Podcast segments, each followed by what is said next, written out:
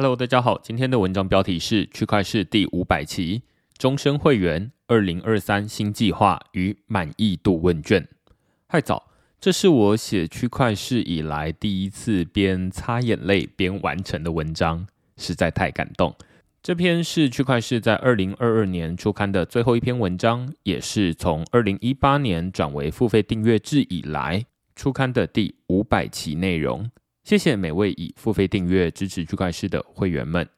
去年在第四百期文章出刊之前，我突发奇想，推出限时四百美元的终身订阅方案，希望纪念这个特别的时刻。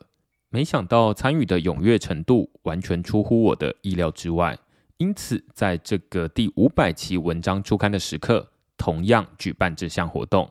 只要在下周三，也就是十二月二十八号，第一百九十二集 Podcast 出刊之前，透过 Coinbase Commerce 完成支付五百美元等值的加密货币，就会由我手动替你升级为区块式的终身会员。未来无需再支付任何订阅费之外，我也会制作一款 NFT，象征区块式第五百期的终身会员资格，送给参与者。我知道现在是币圈熊市。参与的人或许不多，但仍然希望维持这个传统。每完成一百期文章，就邀请更多人和区块市一同前行。也欢迎曾经在第四百期活动参与过的会员，成为区块市第二辈子的终身会员。五百是个很特别的数字，用爬山比喻，它就像是山上的一座凉亭。从凉亭往下看，会忽然意识到自己已经走了很长一段距离。但凉亭不是终点，如果跟一千比起来，它就像是只走到了一半。人们会停下来看风景、吃三明治，但很快就又要出发了。区块市最初是从一台矿机和一位不打算付电费的朋友开始，后来我才知道，他并不是完全不付钱，而是不打算付新台币。于是我们说好，让他用矿机挖到的以太币来付我家的电费。当时只是觉得好玩，却没想到这开启了自己接下来五年的币圈探险。看着矿机二十四小时不眠不休的运作，自然会让人好奇，为什么它能挖出加密货币，而且还可以卖钱？二零一七年中，我开始研究比特币白皮书，在脸书 Medium 以每周三篇的节奏分享自己的心得。币圈的原创中文内容至今仍然不多。在当时更是稀有，因此开始有一些人留下 email，希望定期收到内容。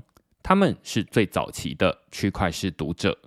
虽然大家都是免费订阅，但写作的初衷就是希望有人看，看着订阅数字往上跳，就是我当时最大的成就感来源。后来我完成兵役，要开始找工作，继续写区块式当然是最优先的选项。但如果没人愿意付费，我也只能当成业余兴趣，不能拿来当饭吃。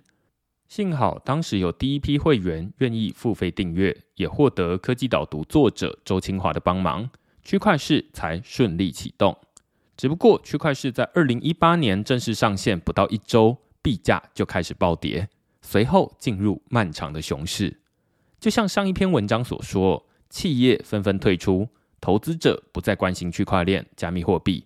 整个市场人去楼空，区块市的订阅也跟着流失。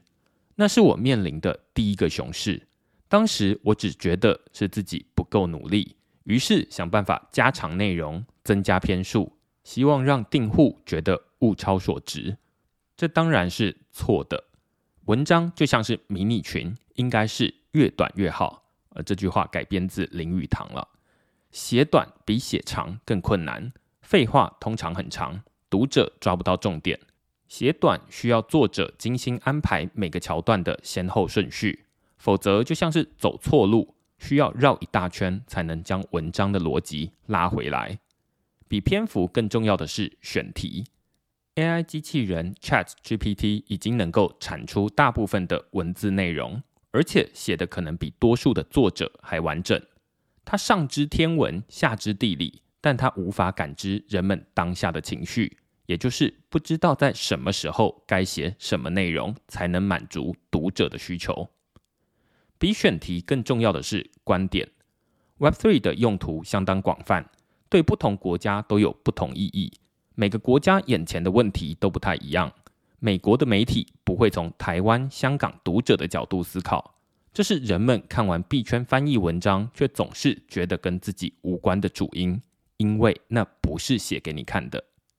没有废话，用心选题与在地观点，就是许多读者愿意付费订阅区块市的主因。我很感谢大家看到区块市的价值。支持这家独立媒体从零走到第五百期的内容。二零二二年里，区块市共出刊八十五篇文章，四十七集的 Podcast。二零二三年起，区块市会有更多新尝试。明年一月，区块市会参与由 Optimism 举办的第二届 Rachel PGF。如果能幸运获奖，区块市就能将领到的 OP 代币空投给所有付费会员。这不仅是台湾媒体的第一次，也很可能会是全球媒体的一次创举。落实 Rachel PGF 公共财募资，鼓励用户订阅支持区块市。其次，Podcast 也会有全新尝试。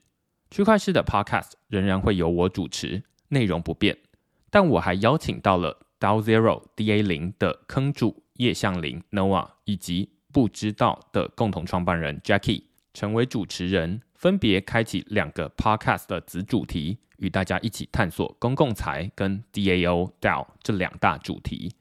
这不仅是我自己相当有兴趣的主题，也与区块市未来的发展切身相关。两位主持人在各自领域的投入更是有目共睹。有了伙伴，区块市要举办实体活动，可能也就会变得容易一些。这些都是未来一年区块市会持续努力的方向。虽然二零二二年整体来说是币圈熊市，但这已经是区块市面对的第二次熊市。相较于上一次，区块市不止已经获得许多外部的肯定，也很幸运有了更多会员的订阅支持。